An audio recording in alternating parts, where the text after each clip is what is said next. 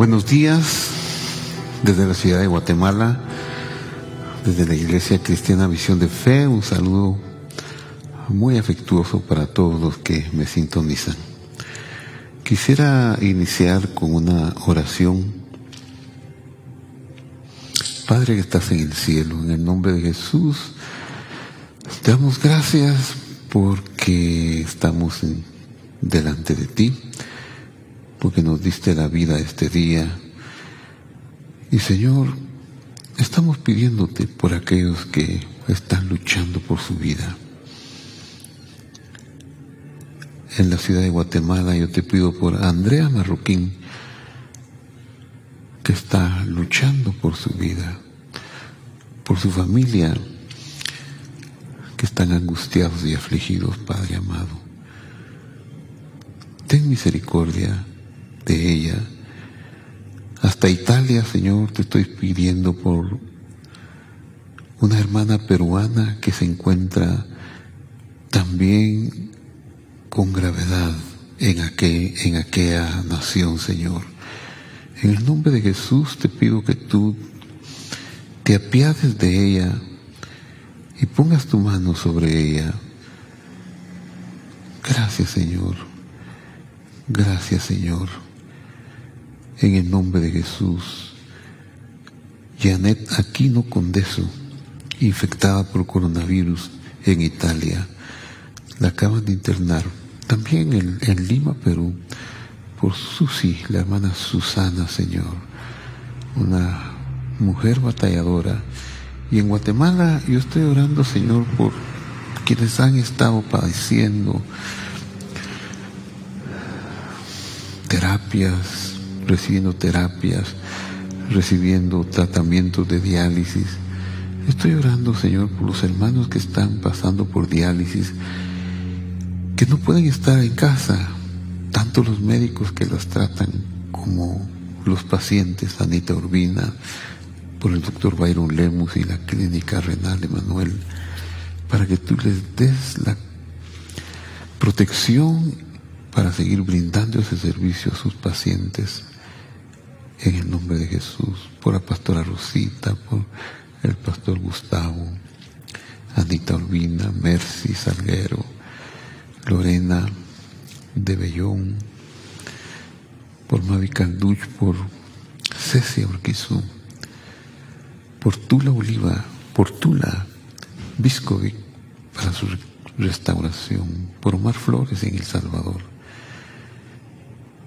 por todos los que han pedido oración y están afligidos. Señor, ten misericordia de nosotros. Envía tu sanidad.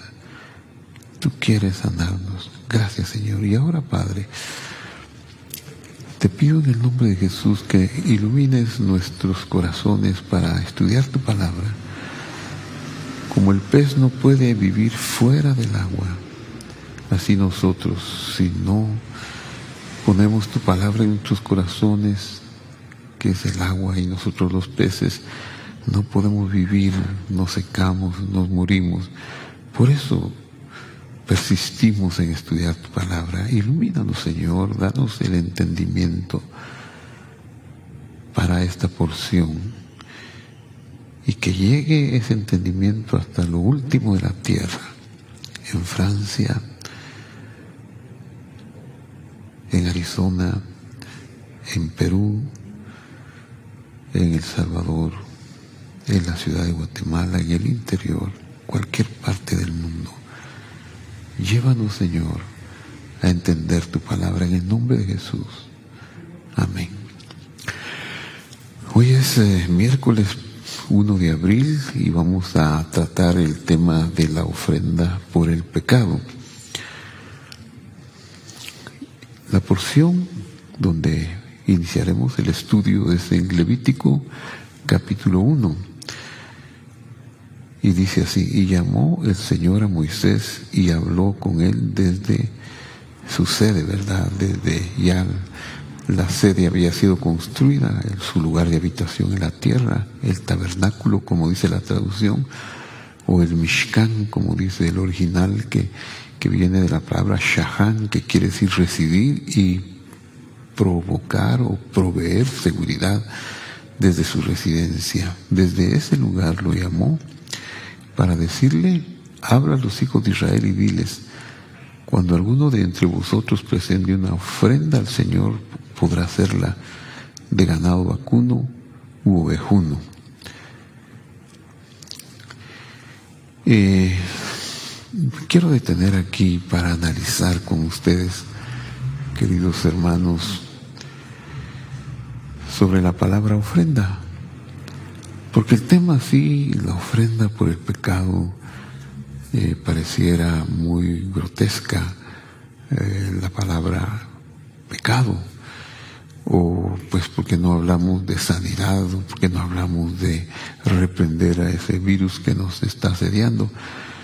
Pero la verdad es que toda la palabra de Dios trae vida y toda ella es eh, una espada que con solo estudiarla nosotros estamos reprendiendo los virus y los males. Por eso quiero analizar algunos eh, estos versículos y algunos conceptos que resaltan. Cuando yo comencé a leer la Biblia, era muy niño, Solo aprendí a leer y cualquier cosa que estaba escrita me ponía a leer, me llamaba mucho la atención. En la iglesia donde eh, yo me congregaba, la iglesia presbiteriana de mi pueblo, Cabricán, que es Altenango, se acostumbraba a pasar lista a los asistentes, pero ellos tenían que responder varias cosas en lugar de decir, bueno, decían presente, capítulos leídos, ofrenda, creo que esas eran las tres cosas, o si había más, no recuerdo. Entonces, eh, cuando yo no sabía leer, obviamente no decía esta parte, pero cuando aprendí a leer, empecé a decir capítulos leídos y leía muchos, muchos, me gustaba mucho. Pero cuando llegaba a algunos libros como que tienen algunas partes que en ese entonces me parecían aburridas, yo las pasaba de largo. Tengo que confesarlo, no los leía o si los leía muy superficialmente, por ejemplo, las genealogías o los sacrificios de Levítico 1, 2, 3, 4 y 5. No los entendía. Pero ahora ya estudiando la palabra, estudiando estas porciones con ahínco, con el anhelo, como que si fueran agua para vivir, y yo un pez que si no lo estudio me seco, me muero. He, entendido un poquito más y parte de ese entendimiento trataré de transmitirlo en estos minutos. Entonces la palabra traducida como ofrenda aquí en el original es corbán, es corbán, así como como se lee aquí corbán. Pero lo interesante de esta palabra es, eh, su significado, es la raíz. La raíz de esta palabra, los idiomas semíticos se manejan en base a raíces trilíteras o bilíteras, excepcionalmente, pero en general son trilíteras. Y entonces cuando uno va a la raíz de la palabra encuentra una riqueza extraordinaria que la traducción eh, no logra transmitir totalmente. ¿Qué significa ofrenda? Corbán. Corbán allá está en hebreo y la raíz son tres letras. Karab. Karab que significa también karob y esta palabra tiene el sentido de ineludible e inevitable. Este es el testimonio de la Escritura. Algo inevitable, un acercamiento, eso quiere decir un acercamiento, más que una eh, ofrenda en ese sentido de ofrenda nada más significa un acercarse a Dios. Y vamos a ver el testimonio de la Escritura.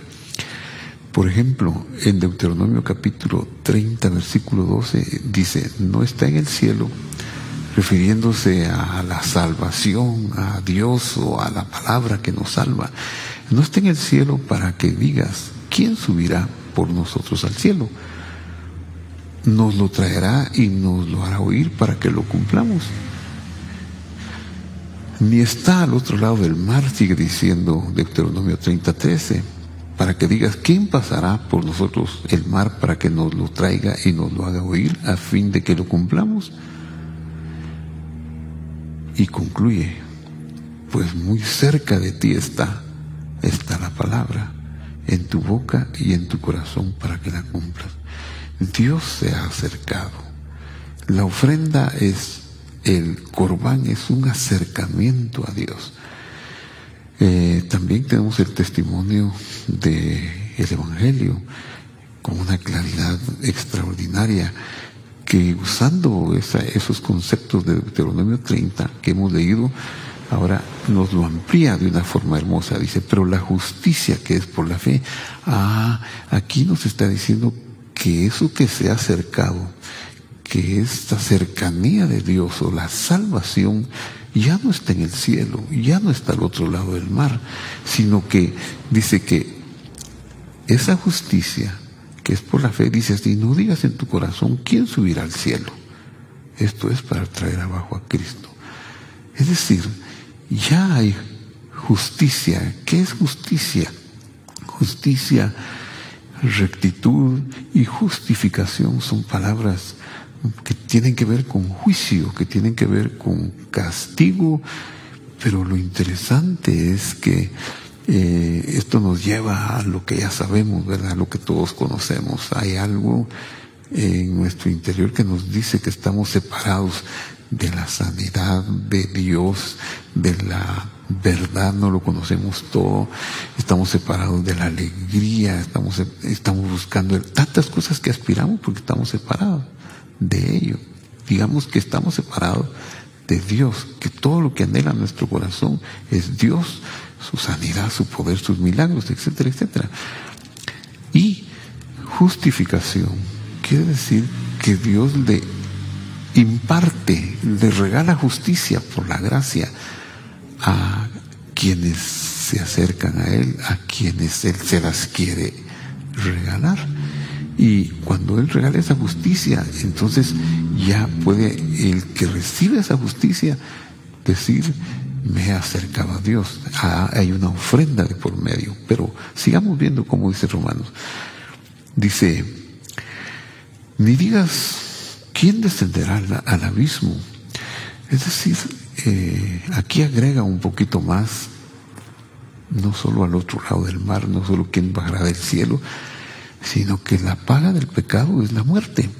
Y la muerte, ¿qué es la muerte? Dice, polvo eres y al polvo volverás.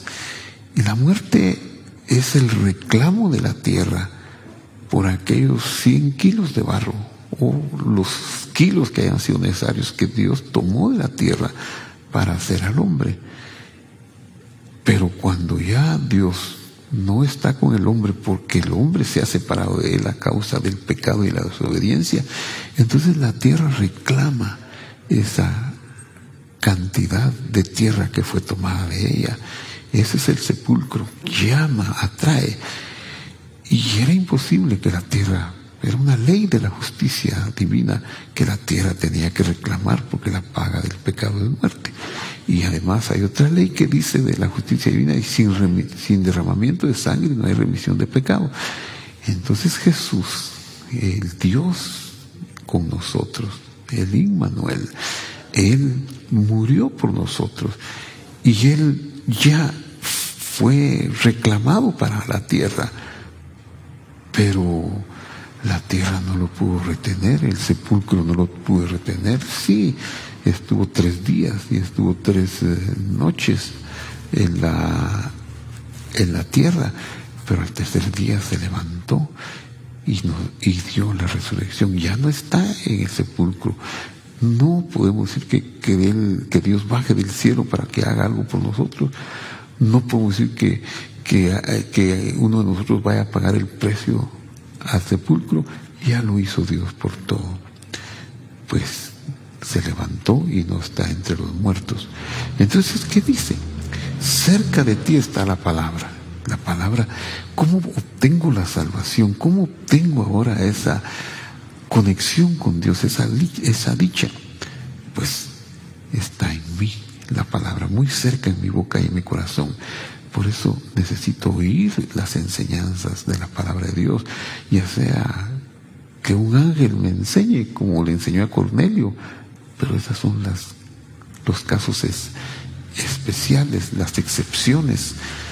O necesito que alguien de los emisarios de Dios, como ha sucedido con nosotros, alguien me enseñó desde niño, mi mamá al principio, en el colegio después y después maestros que me han enseñado. Y entonces al oír la palabra se produce un milagro adentro de mí, porque lo que uno oye le produce un milagro. Y, y ese milagro provoca que mi corazón pueda hacer eh, la confesión de la salvación, de que Dios está con nosotros.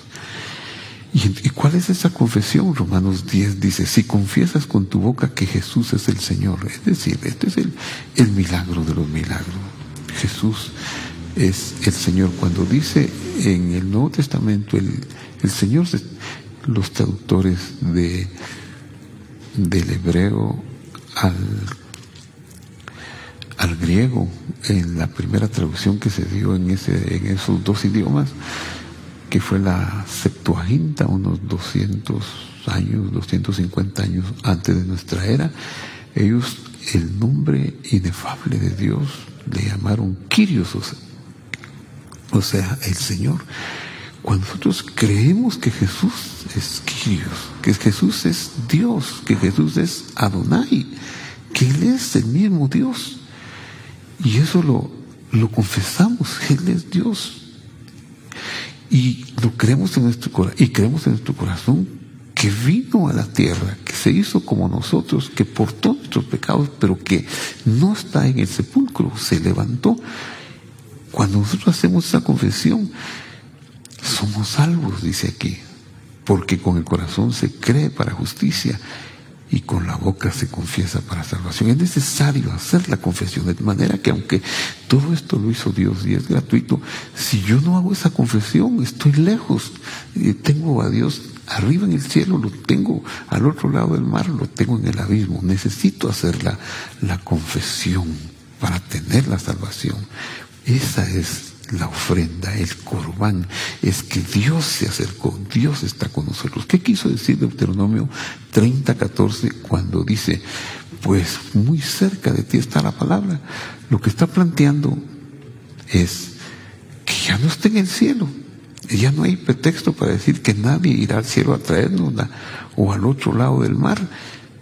Dios la ha traído desde el cielo, desde el otro, desde donde sea y la ha traído para que nosotros la digamos y obremos. Es decir, si ya tenemos a Dios en nuestro corazón, pues tiene que haber un fruto. Tenemos que obrar, como dice eh, en Éxodo 15, 26. Y voy a referirme a esa escritura. La voy a poner ahorita. Espero que se pueda ver si no se puede ver, entonces eh, la voy a leer. Éxodo 15, 26, mire lo que dice de hermoso, precisamente ahora que estamos pasando estos momentos de sombra, de enfermedad. Ya tengo Éxodo 15, 26 de la Biblia, de esta aplicación que está en Internet, y voy a leer en hebreo para ver su riqueza. Y dice en hebreo, voy a ir marcando, Bayomerim Shamua Tishma. Lo que, lo que dice es, y dijo, si escuchara, escucharas, Lekol Adonai la voz de Adonai, voy, marcando lo que voy leyendo, la voz del Señor, del Kyrios, del nombre inefable, eso es, si nosotros escuchamos la voz, pero ¿qué tenemos que hacer? dice, ¿quién es tu Dios, Eloeja? Ve a y guardares, ve enab o hicieres lo recto, ve, es hacer lo recto, rectitud, hacer lo correcto, es decir, ya tenemos la palabra, ahora hagamos la palabra, lo que Él pide que hagamos. ¿Qué pide Dios? Pues tiene muchos mandamientos, pero básicamente se resumen en amarás al Señor tu Dios con todo tu corazón y a tu prójimo como a ti mismo. Y de ahí se desprenden muchísimos mandamientos que no es el momento para tratarlos. Entonces, si haces lo correcto, es hacer lo que Él dice. Por ejemplo, honrar padre y madre. Por ejemplo, obedecer a autoridades. Por ejemplo, si en este caso de emergencia, pues hacer lo que dicen las autoridades. ¿Quiénes son las autoridades? Los científicos, los médicos y los que nos gobiernan. A eso es hacer lo correcto. Y eso agrada al Señor. Entonces, a sus ojos, aunque sean cosas de científicos y de autoridades, es hacer lo correcto, ve en a, los ojos del Señor. Y entonces dice, tase y haces. Ve a, a y prestas oído. Lee mis votav a sus mandamientos, ushmarta y guardas todos col jukab todas sus, cree sus promesas, guarda sus promesas. Y aquí viene una promesa extraordinaria, pero tenemos ese requisito de oír, de hacerlo, de, de dar fruto, de hacerlo lo recto.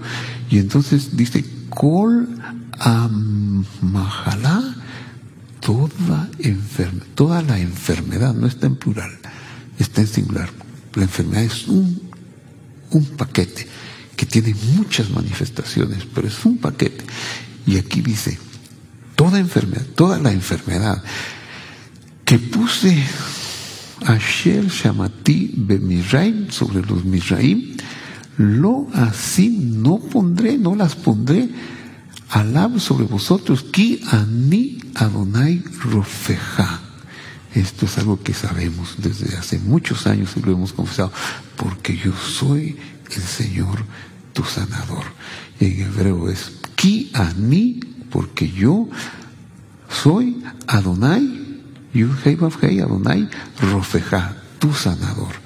Ahora, eh, hay un fruto, hay ya una promesa, ya escuchamos y ahora hay que cumplir.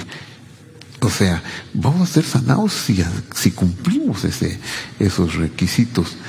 Esa es la palabra que está diciendo aquí que nosotros debemos hacer, debemos hacerla y como resultado tendremos aquello prometido. Y entonces sigue, seguimos, analicemos el verso 8 de Romanos 10. No es cuestión de tiempo o espacio para obedecer la palabra significa que Dios ha hecho todo para que sea inevitable e ineludible, e ineludible cumplirla. Si nosotros nos imbuimos de la palabra, si la estudiamos, hoy estamos estudiando la ofrenda por el pecado, y si la estudiamos y nos metemos de lleno,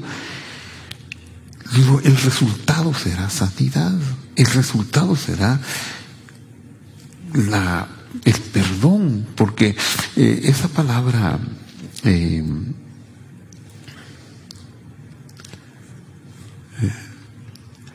esta palabra enfermedad que es como muy, muy, muy feita, muy mala, y dice Hamblaja, en sí misma tiene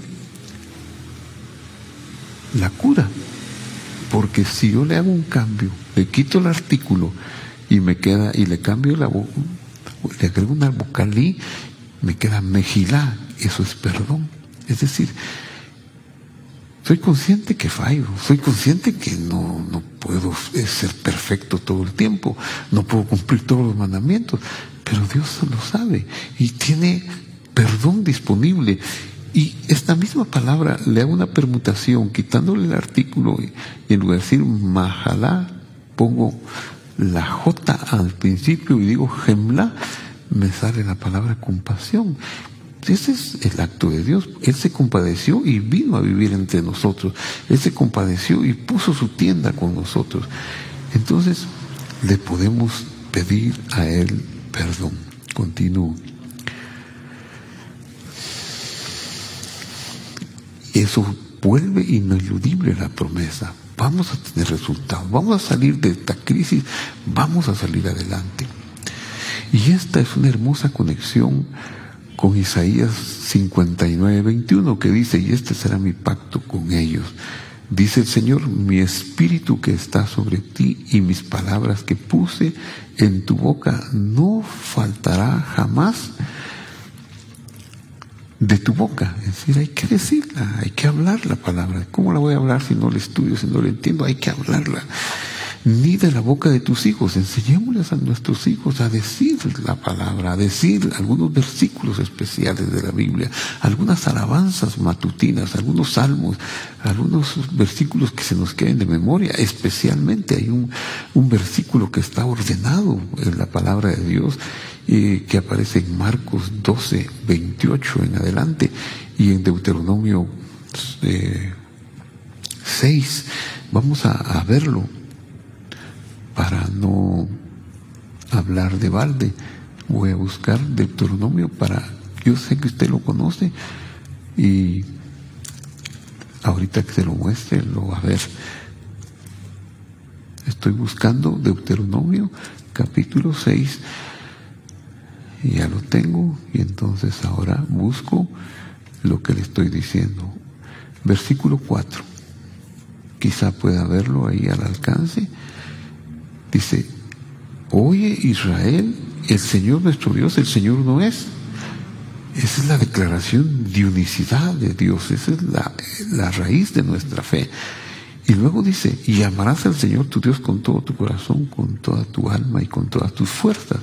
Y estas palabras que yo te mando hoy estarán sobre tu corazón y se las repetirás a tus hijos y les hablarás de ellas estando en casa, andando por el camino, al acostarte y cuando te levantes, las atarás como señales en tu mano y estarán como frontales entre tus ojos y aún puedes llegar a escribirlas en los postes de tu casa y en tus puertas. Entonces, ahí dice claramente que hay que decirlas al levantarse y al acostarse. Estas palabras, oye Israel, Señor nuestro Dios, el Señor es. Como algunos de ustedes ya han avanzado un poquito más en el estudio de la palabra, esto lo dicen en hebreo. Y entonces en hebreo dice, Shema Israel, Adonai Eloheinu, Adonai Echad. Escucha Israel, el Señor, nuestro Dios, el Señor no es. Y usted dice, no, es que yo no soy israelita, no soy israelí. Bueno, los israelíes son los que viven en Israel, tienen esa nacionalidad. Bueno, pues no soy descendiente de Abraham, aunque no, en, según la carne, aunque no vive en Israel.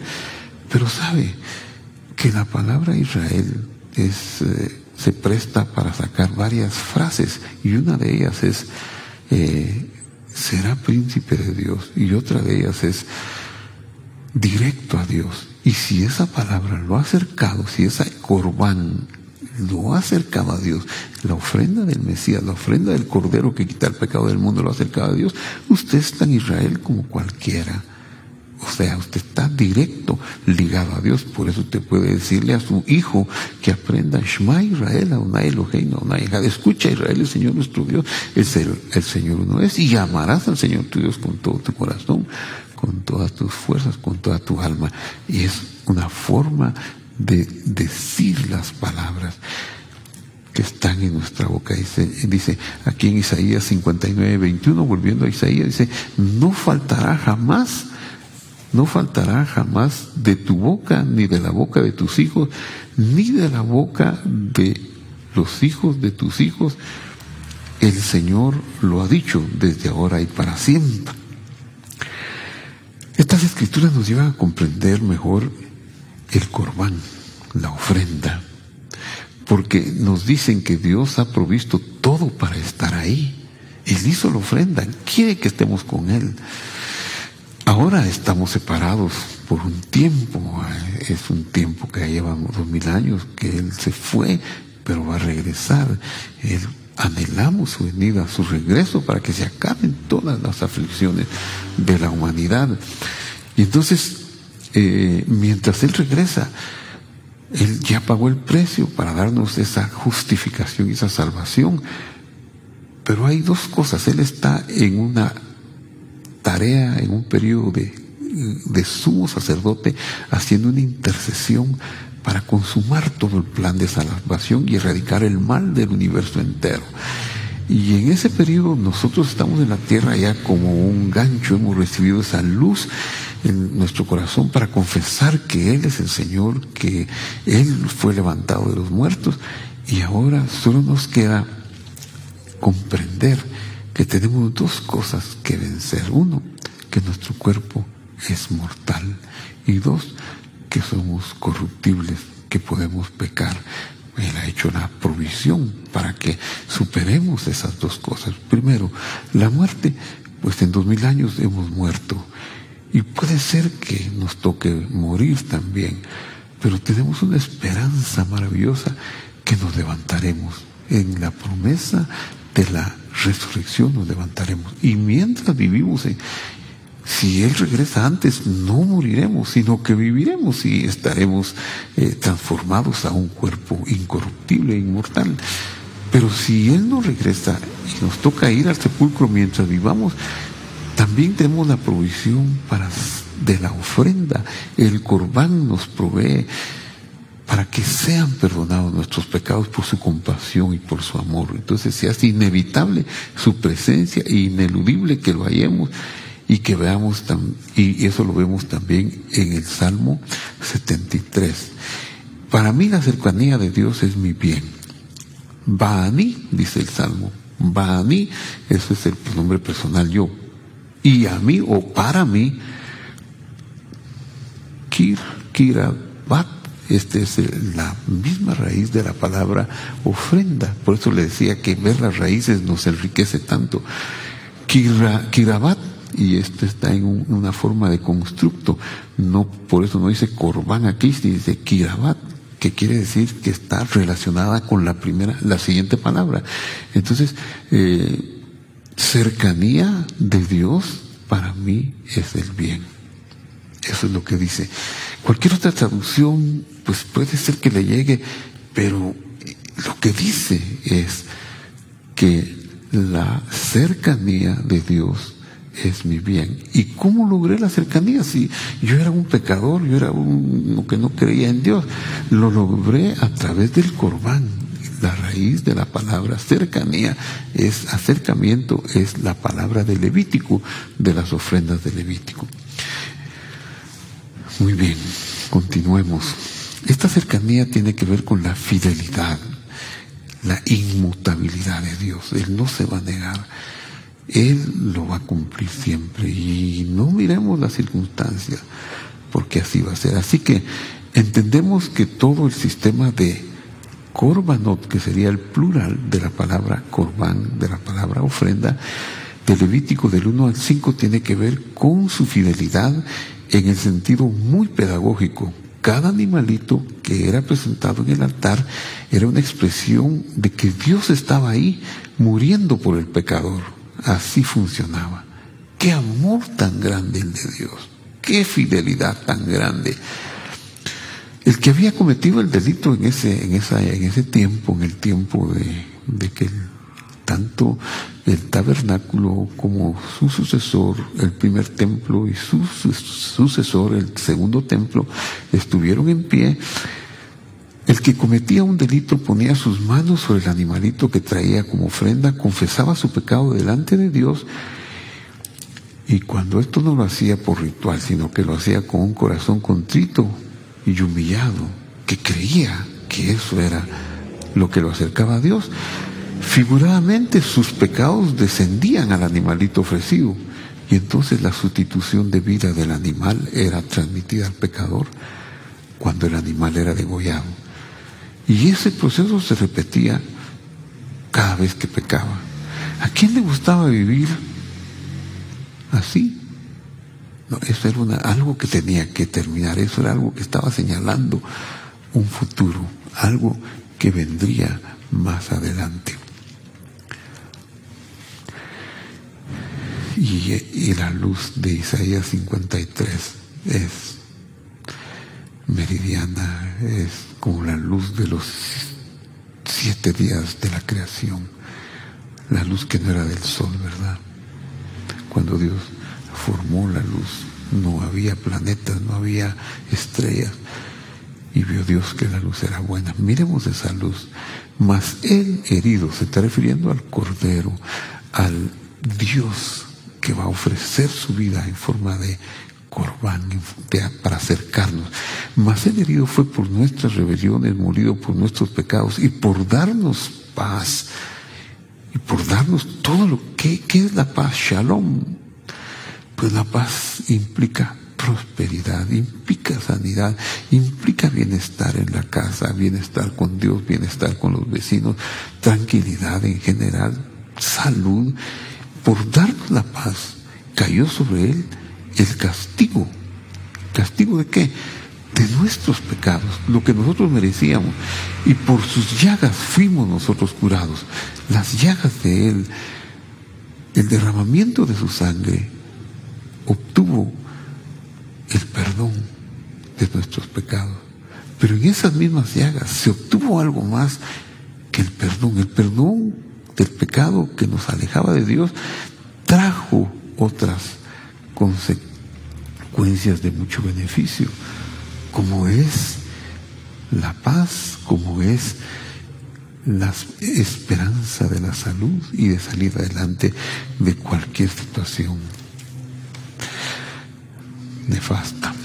Sigue diciendo el profeta, todos nosotros nos descarriamos, pues por cuanto todos pecamos, estábamos destituidos de la gloria de Dios.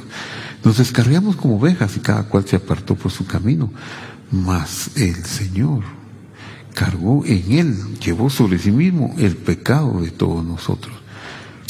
Él, angustiado, afligido, no abrió su boca en el proceso de ir a la cruz, no abrió su boca, él cayó, sufrió, pagó por amor. Y como un cordero fue llevado al matadero como una oveja, por eso estos animalitos eran los que lo tipificaban en la antigua economía. Como una oveja delante de sus trasquiladores se enmudeció y no abrió su boca. Había muchas clases de corbanot, de ofrendas por el pecado o de sacrificios, que también en español la palabra ofrenda o sacrificio vienen a ser sinónimos de la palabra hebreo, hebrea corbán, plural corbanot. Los que tenían dinero traían un toro, los que tenían menos dinero llevaban una oveja o una cabra y así iba descendiendo el valor del corbán según la capacidad económica de la persona, no era según el tamaño del pecado, o no había una discriminación en ese sentido, sino era quien tenía más, pues tenía que poner más, tenía que manifestar su contrición con lo económico que más le costara. Y entonces eh, dice, hasta, hasta llegar a la última ofrenda, lo más bajo, ya pues si no tenía ni para dos palominos, pues tenía que llegar a una a un puñado de harina. Y lo que, lo que se estaba buscando era el cuerpo de Dios. la figura era que se está ofreciendo el cuerpo de Dios como más adelante sucedería, como dice, eh, dice la, Dice la palabra que cuando Abraham ofreció a su hijo Isaac en el monte Moria y luego eh, fue impedido por la voz de Dios, del mensajero de Dios, él quiso hacer siempre la ofrenda, el sacrificio, y entonces había un, vio un carnero enredado en las zarzas, y es bien interesante que el Targum, que es la traducción del hebreo al arameo, que se considera como inspirada también, al igual que la, la hebrea, solo que no es una traducción, sino es una interpretación. Eh, el, comenta, el Targum ahí interpreta que lo que Abraham vio fue el cordero que fue inmolado desde antes de la fundación del mundo. Es que ya estaba en la mente de Dios poner su vida para acercarnos a Él. Y por eso eh, aquí dice, eh, que la ofrenda tipificaba su cuerpo. Y eso es lo que tenemos en la noche eh, antes que Él fuera entregado. Este es mi cuerpo que por vosotros es partido. Y entonces se daba la reconciliación, ya que de otra manera no había perdón. En ese tiempo el corbán o la ofrenda o el sacrificio, el tipo lo ponía la naturaleza, los toros, las ovejas, las palomas, el trigo, pero estos elementos eran solamente símbolos de que el Señor habría de proveer un perfecto sacrificio para que no hubiera necesidad de sustitutos. Y aquí aprendemos otra lección, y es que la sangre tenía que ser derramada, porque cuando ya el sacrificio era ofrecido y era quemado, pues ya no tenía sangre, había sido derramada eh, alrededor del altar, algunas aplicaciones se hacían en el, en el lugar santo y la gran expiación del día de Yom Kippur, del día del perdón, se entraba hasta el lugar santísimo para ofrecer la sangre del macho cabrío que portaba el pecado de todo el pueblo. Y entonces la demás sangre era derramada, se presentaba el cuerpo. Y la harina no tiene sangre, por eso valía, porque era el cuerpo. También el pobre no podía dar lo, lo, lo otro, entonces la harina, la harina valía. Eh, vamos a continuar este estudio a las 10, 10 y 5 de la mañana, pero antes de, de culminar quisiera todavía abordar el Salmo 40. Dice, sacrificio, el versículo 6, sacrificio y ofrenda no te agradan, has abierto mis oídos, holocausto y expiación no has demandado pues está diciendo que ese, sistema habría de terminar. Entonces dije yo, aquí vengo en el rollo del libro, está escrito de mí, el hacer tu voluntad, Dios mío, me ha agradado y tu ley está en medio de mi corazón. Eh, bueno, solo antes de terminar, eh, vamos a ver lo que diremos en el siguiente estudio, que serán los distintos sacrificios. En el capítulo 1 de Levítico está el sacrificio todo quemado o la o holocausto eh, para reconciliación. En el capítulo 2 de Levítico está la minja, que es el olor fragante, que también se le llama la ofrenda de la tarde, porque era cuando se ofrecía. Eh, en el capítulo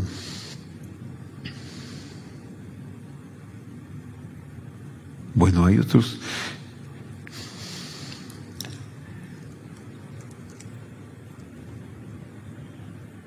En el capítulo 3 están los uh, sacrificios de gratitud, no solo había por el pecado, también había de gratitud. En el capítulo 4, el pecado en sí por error. Y en el capítulo 5, por el pecado encubierto y ahí concluían y ahí concluyen los sacrificios de Levítico. Vamos a, terminar porque eh, quiero hacer una oración, quiero hablarle a su corazón para decirle que el pecado es la causa del coronavirus. Pero no me entienda mal, no es que alguien pecó que un país pecó o que no vengo a hablar de geopolítica ni de todas las cosas que, que se pueden estar diciendo eh, por ahí sobre asuntos que hay detrás de todo lo que está pasando. Yo no sé qué hay detrás, yo no sé si hay algo, si no hay algo detrás. Lo que sí sé que ese coronavirus no podría haber surgido si no hubiera ha habido pecado de la humanidad, en el origen de la humanidad. La raíz del coronavirus es la desobediencia de la humanidad. Y estamos destinados a la muerte por coronavirus, por peste negra, por guerras, por accidentes o porque se nos va la vida en los 80, en a veces 90, los más longevos, pero la vida se va, la muerte llega, ha llegado en los últimos seis mil años. Solo hay una tumba que está vacía. Y esa es nuestra esperanza, el que vino y dio su vida por nosotros. Así que podemos poner nuestra confianza. No busquemos quién pecó, quién, este o sus padres. ¿Quién pecó? ¿Este país o aquel país? ¿Quién pecó de lenidad o de falta de... No, hay un mal en el mundo. Pero hoy es tiempo de volvernos a Dios, de volvernos a Él si no hemos oído sus palabras, si no hemos, las hemos puesto por obra. Él promete toda la enfermedad puede ser quitada. Padre que estás en el cielo con un corazón contrito, vengo a pedirte perdón, Señor, por nuestros pecados, porque nosotros hemos pecado, nosotros, nuestras familias, nuestros padres, nuestro padre Adán, hemos cometido muchos pecados y no tenemos la autoridad para reclamarte por qué nos pasa esto o aquello. Y Señor, hemos entendido que tú no eres un Dios vengativo. Si fueras vengativo, no envías al Cordero de Dios a quitar el pecado del mundo. Si no quisieras salvarnos, si no quisieras sanarnos, no habrías hecho ese sacrificio. Pero tú quieres hacerlo. Tú quieres que nosotros recibamos tu consolación. Y por eso, en el nombre de Jesús, te ruego, Señor, que derrames tu gracia sobre todos los, los que en este momento están afligidos, como la oración que hice al principio por la hermana peruana en Italia, por la sobrina de Patti Vázquez, por las personas que menciono todos los días, hombres y mujeres, en mis oraciones, por la hermana Susana en el Perú. Señor, tú quieres sanarnos. Y yo te pido en el nombre de Jesús que perdones pues nuestros pecados para que como un todo, todos, yo el primero, nos volvamos a ti para escuchar tu voz y hacerlo recto ante tus ojos y escuchar tus promesas y creerlas y saber que estás cercano a nuestro corazón por el corbán eterno que ofreciste en la cruz del Calvario, donde tú mismo llevaste nuestros pecados como está escrito, en tu cuerpo sobre el madero. Y ahora nosotros estamos muertos a los pecados porque ya estamos vivos, nos has justificado, estamos vivos a la justicia. Y por tu llaga fuimos nosotros curados. Que esa provisión se derrame para ser sanados, para ser liberados. Y concluyo con la oración de Moisés por su hermana Miriam. Dio resultado y dará resultado por todas las mujeres que están malas el na, refa, na, la. El Dios, na, por favor, refa, sana. Na, por favor, o ahora, la a ellas. A Rosita, Mesía, a la hermana en, en, Italia, a las personas en Italia. A Cecia Urquizu, a Tula, Piscoy, a Lorena de Bellón. El na, refa, na, lo, a mi hermano Rolando en Tacoma, Washington, a Gustavo, a Vicente, a Omar Flores, a todos los enfermos de diálisis, el na, refa, na, la gente, a todos ellos, Señor, a todos los que no sé su nombre, envía tu curación, el na, refa, na, la Lajim, a todas ellas, Señor, todas las mujeres. El na, refa, na, la, la, a todos nosotros.